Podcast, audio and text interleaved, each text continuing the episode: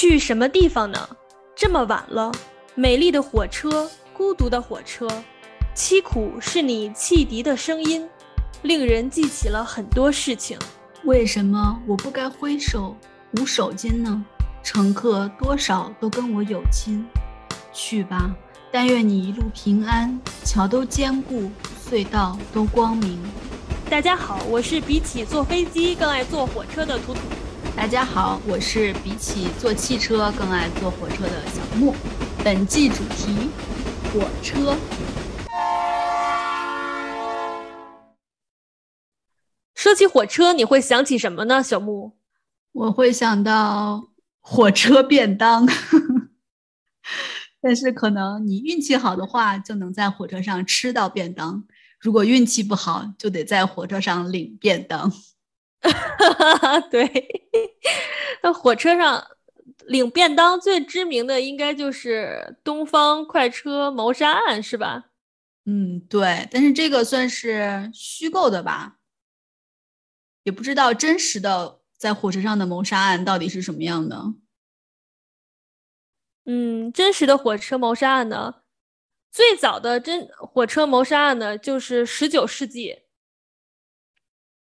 是一八六零年的时候，在法国发生的一个火车谋杀案。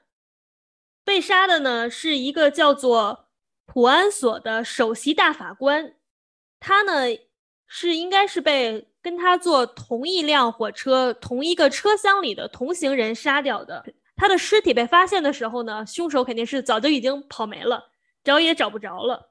跟他比起来，四年之后发生在英国伦敦的一个火车谋杀案呢，这个犯人呢就没有这么幸运了。杀人以后呢，虽然已经跑掉了，而且跑了非常远，从英国跑到了美国，但还是被抓住了。这么看来，这个警察还挺厉害的，是不是？对他这个整个故事呢，就是包括抓捕的过程呢，都非常的有戏剧性。我们就来讲一讲吧。他这个杀人杀人案呢，是发生在。一八六四年七月，他呢，凶手呢是在当年的十一月就已经被处以死刑了。不过他这个抓这个凶手呢，其实从头到尾呢都并没什么直接的证据。最最关键的证据呢，都是来自证人证言的。而其中呢，最最核心的证据呢，就是这位凶手的前准岳父。感觉他们的人际关系好复杂呀，也不知道这个所谓的前准岳父。算是大义灭亲呢，还是伺机报复？就来给你讲一讲，你来分析分析啊。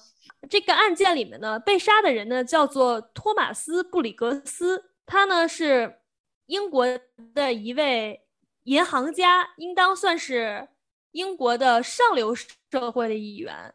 在一八六四年七月九号这一天晚上呢，九点五十分，他乘坐了一辆从。啊啊！拉姐，开往啊路，从 A 开到 B 的火车。对，从从 A 开往 B 的火车，它这个火车呢，在一路行进，开到倒数第二站的时候呢，就是有新的乘客要来上车嘛，他们就打开了这个车的这个头等车厢。这位托马斯·布里格斯先生之前就是坐这节车厢。他们打开车厢的时候，车厢里面是空的。不过他们正要坐下的时候，就发现自己开门的那个手上竟然沾满了血迹。这两个人就吓坏了，然后赶紧叫来警察，应该是叫来车站里的警卫。警卫呢就发现车厢的门把手啊，还有车的坐垫上呢都有血迹，还在车厢里面找到了一顶帽子、一个手杖，还有一个书包。在同一天晚上呢，十点二十分的时候，在这个火车就是刚刚说是从 A 开到 B 嘛，跟它相反方向的，从 B 开到 A 的这个这个方向上呢，有一个司机呢，他就开着一辆空车，他呢开着开着就发现这个车站之间呢，这个两站这个路上呢，有一个黑色的东西，这个司机他就看到这个东西以后就停车了。走近以后呢，他就发现这个黑色的东西竟然是一个人。这个人呢还活着，还没有死透，但是他已经是没有意识了。这个人呢就是前面提到的这个死者布里格斯。他虽然马上呢被送到一旁，就是就近的一个地方去急救，但是呢，最终不治身亡了。通过他这个在车厢里面发现的物品来调查研究嘛，这个刚刚提到了，除了手杖、书包还有帽子以外呢，他还看到了有一个嗯怀表的链子，但是这个怀表呢表表已经不见了，表链也不见了。不是他看到的是啥？怀表的链子，呃，留的应该是就是扣吧？嗯，链扣。扣说错了，对对，表链呢，后来是被找到了。表链是流向哪里呢？是流向了当时英国伦敦非常知名的一个黑市，叫做奇普赛街。那里有一个叫做 John Death 的珠宝商，这个珠宝商的名字也很别致啊，叫什么死亡？这应该不是他大名，是他绰号，叫做死亡先生。他说呢，七月十一号那天呢，就是有人拿着那条死者的链子，跟他在他这里呢以物换物，换了一条金链子。跟他换链子的人呢，是一个二十出头的年轻人，应该是个外国人，但是英语说的挺好。至于这个人到底长什么样呢？这个人也说不太清楚了。嗯，七月十一号，我们回溯一下时间啊，凶杀案是七月九号晚上发生的。七月十一号呢，这是找到的第一条线索，就是这个叫做“死亡”的珠宝商，有人在他那里换了一条链子。第二条线索呢，是七月十八号这一天，就是我们刚刚提到的这个。前准岳父就登场了。前准岳父是谁呢？叫做 Matthews 的出租车司机啊，不是我们今天想的那种出租车司机，是当时的那种敞篷马车，就是大街上赶车，你要需要坐就是招手上吗？估计是吧，就是那样子的敞篷马车的司机，车把式啊，对，车把式，车把 式，对，跟咱们中国的车把，跟中国的车把是。差不多也是那种没有什么文化。七月十八号这天，其实距离七月九号凶杀案发生过去已经过去九天了。整个英国的伦敦的人呢，其实几乎都知道了这件事情，因为呢，警方还有死者供职的银行，还有铁路三方呢，一共每个每一方都出了一百英镑，一共三百英镑来悬赏凶手。所以说，全程都是知道这件事情的。但是这个车把式 Matthews 呢，就说。啊，我是没什么文化，所以我也没有关心你们这悬赏上写的什么事情，所以我才来晚了。但是我是为什么知道这件事情呢？他说是有一天我赶车的时候呢，听到了有两个人就聊这个凶杀案，然后提到了里面有一个叫做“死亡”的珠宝商，这个名字很别致嘛，所以他就一下子就想起来了，在自己家里面看到过一个珠宝盒，上面就写着这个。死亡，death。他说这个珠宝盒呢，是他女儿之前的男朋友送给他们家的。这个男朋友呢，叫做穆勒，是个年轻的裁缝，二十五岁，是一个德国人。他以前呢在德国工作，两年以前呢才来到的英国，做起了裁缝。曾经呢还和 Matthews 的女儿订过婚，后来呢俩人也没。嗯，也没在一起，不知道是不是被这个，嗯，岳父拆拆散了啊？这个岳父呢提供的第一个线索呢，就是这个珠宝盒。第二个线索是什么呢？就是刚刚我们提到说，之前警方不是在车厢里面发现了三样物品吗？呃，三三大件物品嘛，一个是书包，一个是拐杖，还有一个是帽子。这个拐杖和书包呢，都是被证明是这名死者的，但是这个帽子并不是。那顶帽子呢，是一顶海狸皮的黑色的帽子。这种帽子呢，并不是像死者这种有钱人、身份比较高的上流社会的人戴的那种高帽，而是一顶属于就是相对贫穷的阶层的人的帽子。这个前准岳父呢，Mathews 就说。说这个帽子呢，其实就是我当初买给那个穆勒的。除此以外呢，这个 Matthews 还提供了一张穆勒的照片儿，还提供了穆勒的住址。这个他把照片提供给警方以后，警方再给这个死亡珠宝商来看，珠宝商一看，哎，这不就是照片当中的人，不就是和我换换金链子那个人吗？所以警方就就此就认定了穆勒就是死亡说的的凶手。啊，你说这，你说这也太巧了吧？就感觉你说他岳父，他说他没什么文化，不看那个悬赏通告，那他从乘客那里只是听到了那个珠宝的事儿，那他怎么就是还知道那个帽子的事儿呢？而且在他一提供线索，人家就是一有那种偶然发现的线索，就是提供一条，他一提供就提供两条，就感觉好像是 他在陷害人家一样，好像什么都准备好了。对，而且关键是已经过去这个事情过去好几天了。今天这一天，他找到警方这一天已经是七月十八号了。嗯，死亡珠宝商提供线索是七月十一号，所以已经过去了一个礼拜了。就是感觉这个人后知后觉，也后的有点太奇怪了。后来在这个案子审判当中呢，他的辩护人也说，呃，这个穆勒的辩护人也说，说可不是穆勒干的，说为什么这个。车把是 Matthews 要提供这个证据，就是因为他图那三百块钱的三百英镑的悬赏金，反正挺蹊跷的哈。嗯，反正我觉得也是，不是图钱，就是他对这个前准女婿不满，怀恨在心。不过这个狗血的事情后面也很有意思啊。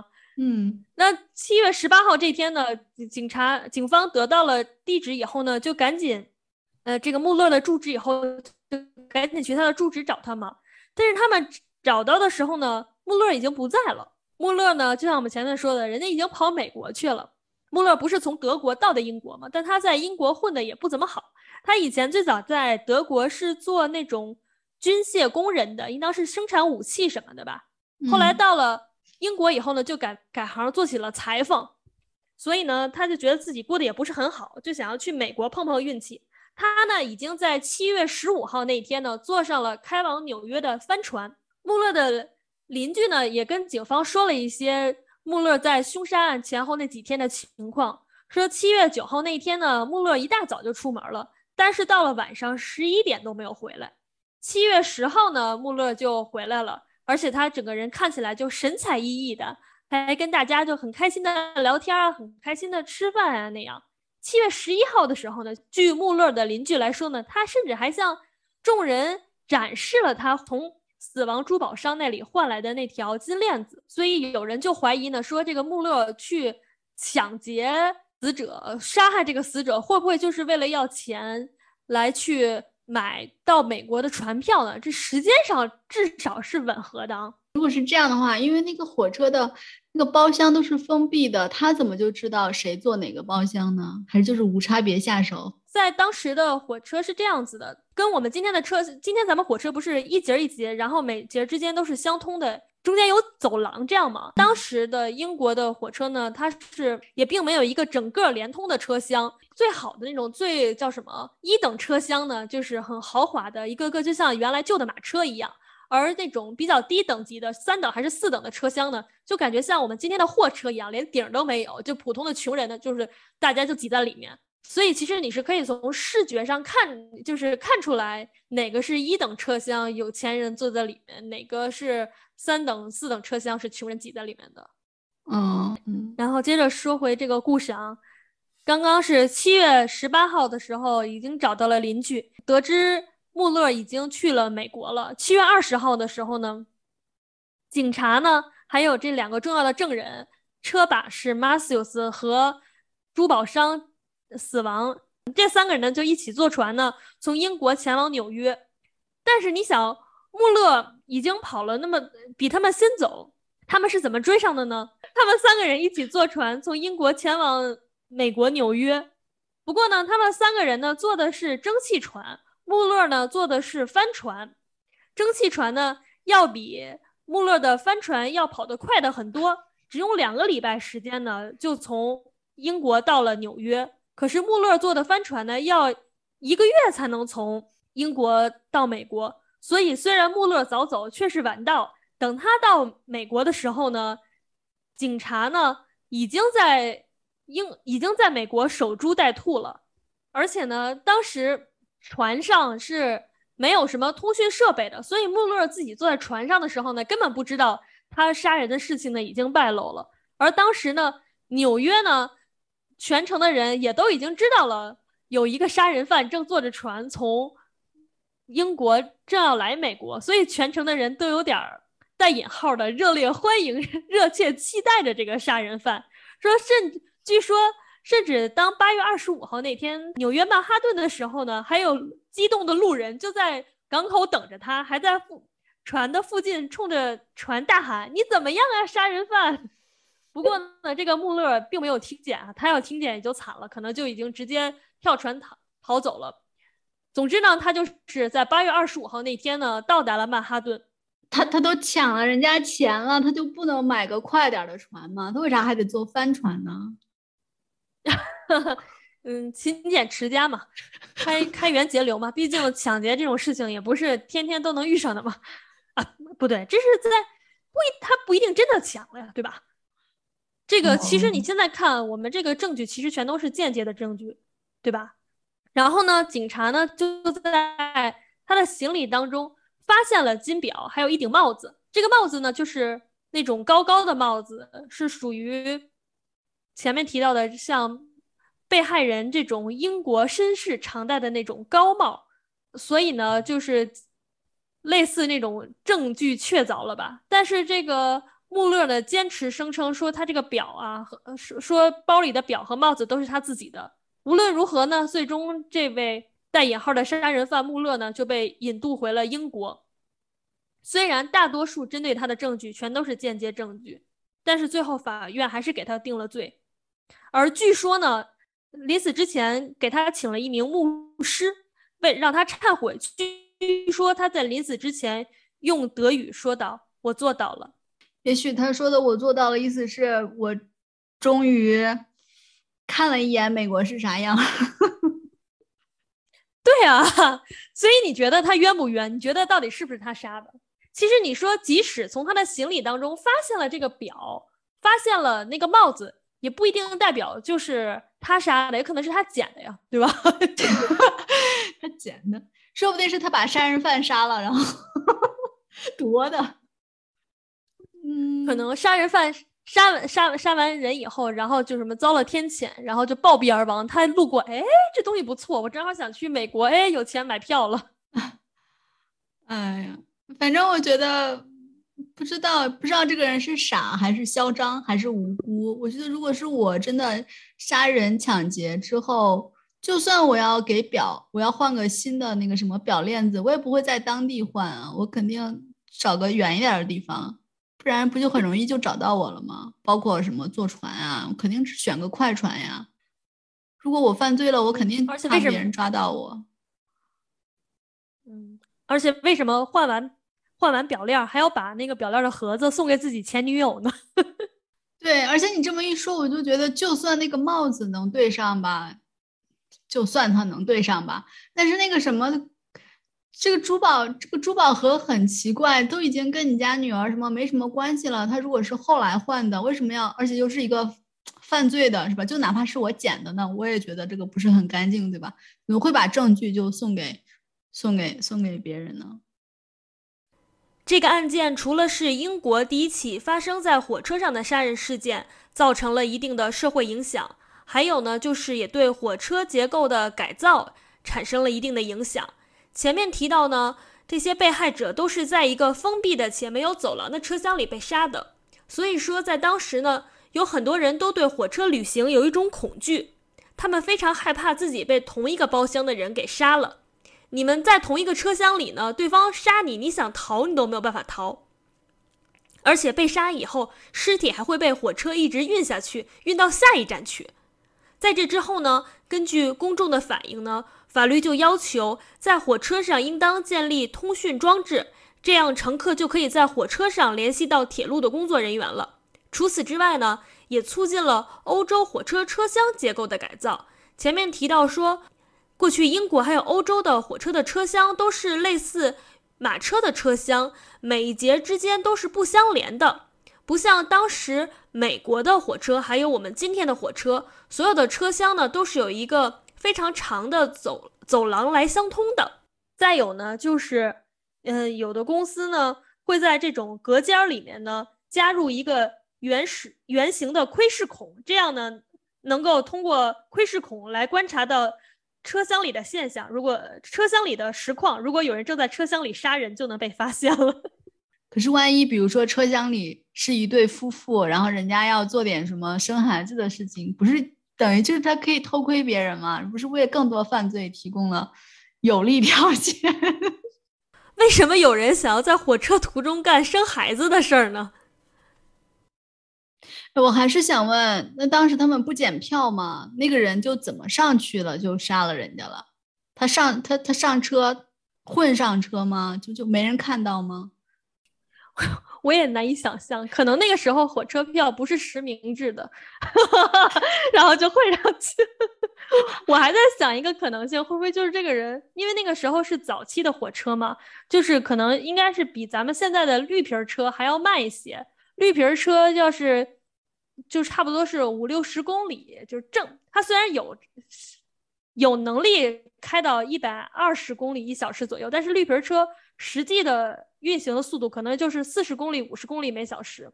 这个火当时的火车估计比这个速度还要慢一些。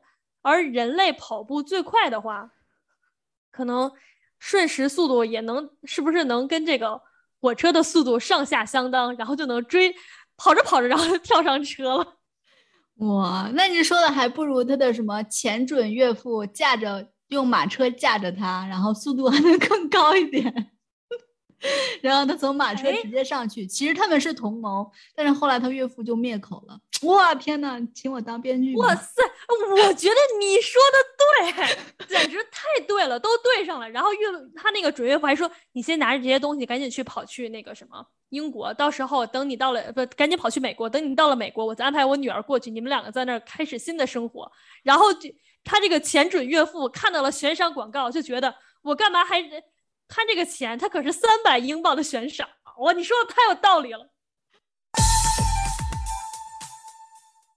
废物点心，再次倾听，咱们下周见，拜拜，拜拜。